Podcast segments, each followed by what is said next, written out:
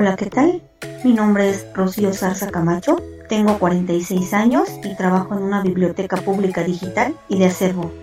Bueno, pues quiero platicarte un poquito lo que ha sido mi vida a raíz de que he pasado por diversas pruebas que, que han sido bastante difíciles, esperando que te pueda servir, que te pueda ayudar y que pueda ser de bendición también para otras personas.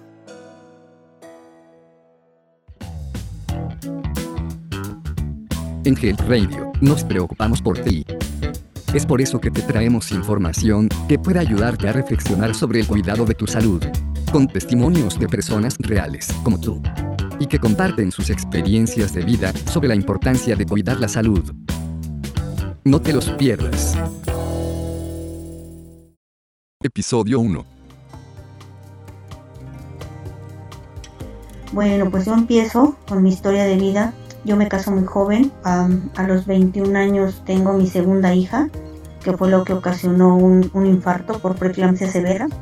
Estuve dos meses y medio en terapia intensiva y bueno, pues fueron procesos bastante difíciles y pues para mi familia principalmente, porque pues bueno, yo no, no supe nada, solamente cuando me dijeron que estaba bastante grave y este que tenían que interrumpir el embarazo, yo apenas iba a cumplir lo que son siete meses y bueno, nació mi hija nació prematura, entonces este bueno, no me operaron porque decían que era yo muy pequeña, entonces este bueno, así me esperé. Y después pues a los 32 años nació mi hijo Juan de Dios, todo muy bien, todo muy tranquilo. Lo que vino a marcar mi vida definitivamente fue que en una ocasión que estaba yo acostada, mi niño Juanito se me aventó para abrazarme, pero cayó en la parte del pecho y pegó en mi seno derecho, entonces me dolió bastante, el dolor fue muy fuerte Em, al momento como que dije, pues fue el, por el, cuando él se lanzó y, me lastimó, ¿no? Y empecé a tocarme, a tocarme y, y, en el espacio donde me había dolido bastante, pues tenía una bolita muy dura, bastante dura como un chicharito. De ahí que me esperé como un mes, no lo tomé así como que algo grave, ni, ni mucho menos lo imaginé. Después de eso fui a ver al médico porque me enfermé de la garganta y le dije a la doctora, doctora, ¿qué cree que me duele bastante aquí? Fíjese que mi niño hace tiempo esto pues me lastimó y, y de repente cuando me toco así pues me duele. Y la doctora me empezó a revisar y me dijo, ¿sabes qué? Sí, hay algo raro aquí. Te vamos a mandar a hacer un ultrasonido. Bueno, pues me manda a hacer el ultrasonido. El ultrasonido, este, pues el doctor buscaba y buscaba y buscaba y yo lo veía muy sospechoso. Cuando él este, termina de hacerme el estudio, me dice, inmediatamente dándole los resultados y mañana se va a ver a su médico. Inmediatamente. No se tarde, no tarde para llevarlo. Entonces cuando yo venía por el camión, rompí el, sobre y empecé a, a, leer lo que decía y decía alto riesgo de cáncer. Bueno, pues a raíz de eso pues empecé a llorar bastante porque las letras eran grandes y en negrita. Entonces este pues yo empecé a llorar porque me dio mucho miedo, me asusté realmente me asusté mucho y al otro día fui a, ver a la doctora y a la doctora me dijo, pues sí, efectivamente aquí dice que hay algo, hay algo mal en, en, en esa bolita, pero todavía no podemos decir que es cáncer hasta que se te haga una biopsia y te hagan los estudios pertinentes. Y bueno, pues me mandaron inmediatamente al Centro Oncológico Estatal de la ciudad de Toluca, y ahí me empezaron a hacer estudios, estudios, estudios. Por último me realizan una biopsia, que esa biopsia tardó 20 días, 15 días, no lo recuerdo. Para mí fue una eternidad. Y cuando el médico nos da los resultados de la biopsia, yo ya iba así como que con la mentalidad de que algo mal ocurría, porque cuando me hacen el, el segundo ultrasonido y la mastografía, también la chica yo la vi, o sea, yo la vi como muy sospechosa, entonces me di cuenta que algo no estaba bien. Entonces, este, pues sí, sí, este, el médico me dijo que, que la biopsia había salido positiva, que tenía cáncer, que era cáncer, cáncer de mama y del más agresivo, que lo primero que había que hacer era operar, sacar esa bolita de ahí. Realmente me asusté mucho, pues yo venía pasando de dos cesáreas casi en dos años, entonces, este, pues sí me asusté bastante, bastante y, y este me dio mucho miedo, entonces le dije al médico que, que tenía yo mucho miedo y él me dijo, más miedo te debería de dar tener eso ahí, entonces creo que sí es algo muy muy fuerte, la noticia me impactó, Eh, ya llevaba la mentalidad como que algo malo, pero o sea, me lo confirman. Y pues empecé a llorar bastante, bastante, bastante, bastante. Porque no, no soy tan fuerte como, como parezco ser. En ese momento me derribé. Y después, pues bueno, a todo lo que venía nos esperaba mi familia y a mí un proceso muy fuerte, eh, muy doloroso también, muy frustrante, muy estresante. Eh, porque al momento eh, te cae así como la noticia para todos, ¿no? Y bueno, pues el médico dijo, nosotros te vamos a ayudar, Rocío, vamos a hacer lo que humanamente podemos hacer. Dios hará su parte y nosotros haremos nuestra parte. Eh, me dijeron, se puede hacer algo, todavía se puede hacer algo, no te vas a morir, eh, todavía quedan muchas cosas por hacer, pero tú tienes que poner de tu parte, tienes que tener una actitud positiva ante este diagnóstico, una actitud positiva ante lo que acabamos de hablar porque todo va a depender mucho también de tu estado de ánimo. Pues bueno, empezó una, un trayecto muy difícil, bastante diría yo, porque le sufrimos mucho, porque mis niños se quedaban afuera del hospital. Este, nos tocó un diciembre estar afuera de un hospital, bueno, más que nada ellos envueltos en cobertores porque no teníamos con quién dejarlos.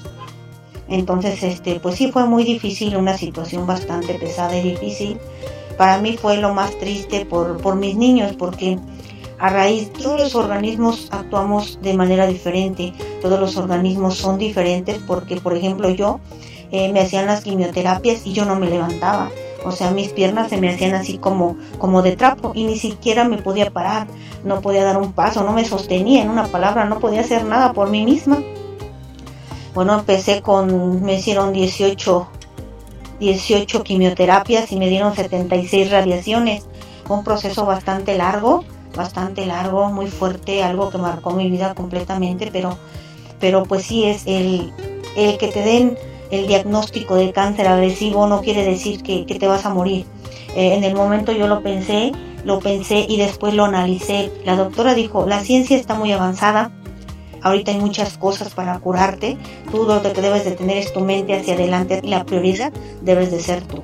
Entonces sí, me quedé con eso en la mente y lo que vino a, a, este, a revolucionar todo fue que, los tratamientos eran muy fuertes, eran muy pesados. Sin embargo, mis niños, mis pequeñitos, mis hijos más grandes, pues me ayudaron mucho, me apoyaron mucho. Los médicos también, no tengo absolutamente nada que decir porque ellos me ayudaron bastante, me explicaban las cosas este, a modo de que las entendiera, porque yo había cosas que no entendía y se las preguntaba una, dos, tres, cinco veces.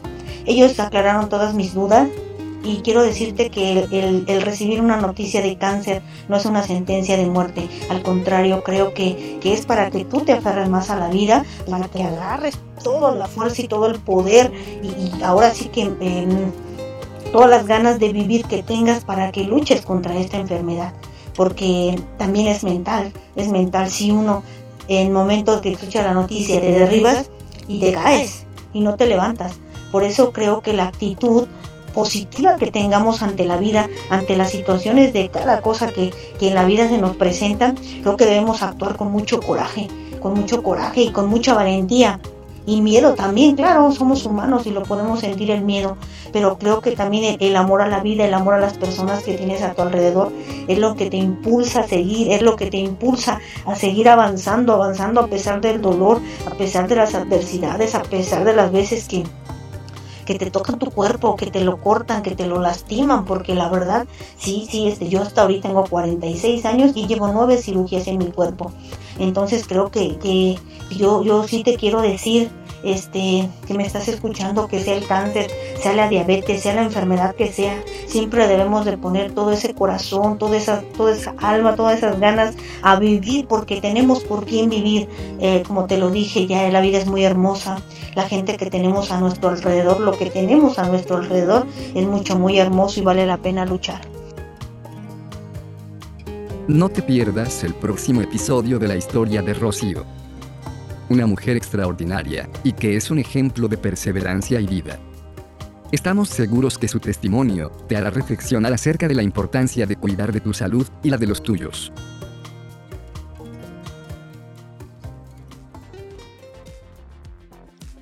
Esto fue Health Radio. Muchas gracias por acompañarnos.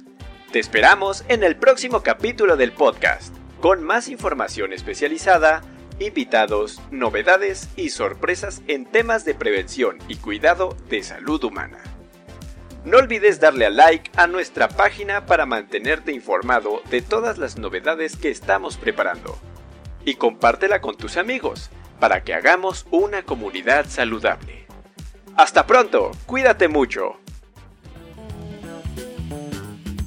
Health Radio, el podcast de la salud.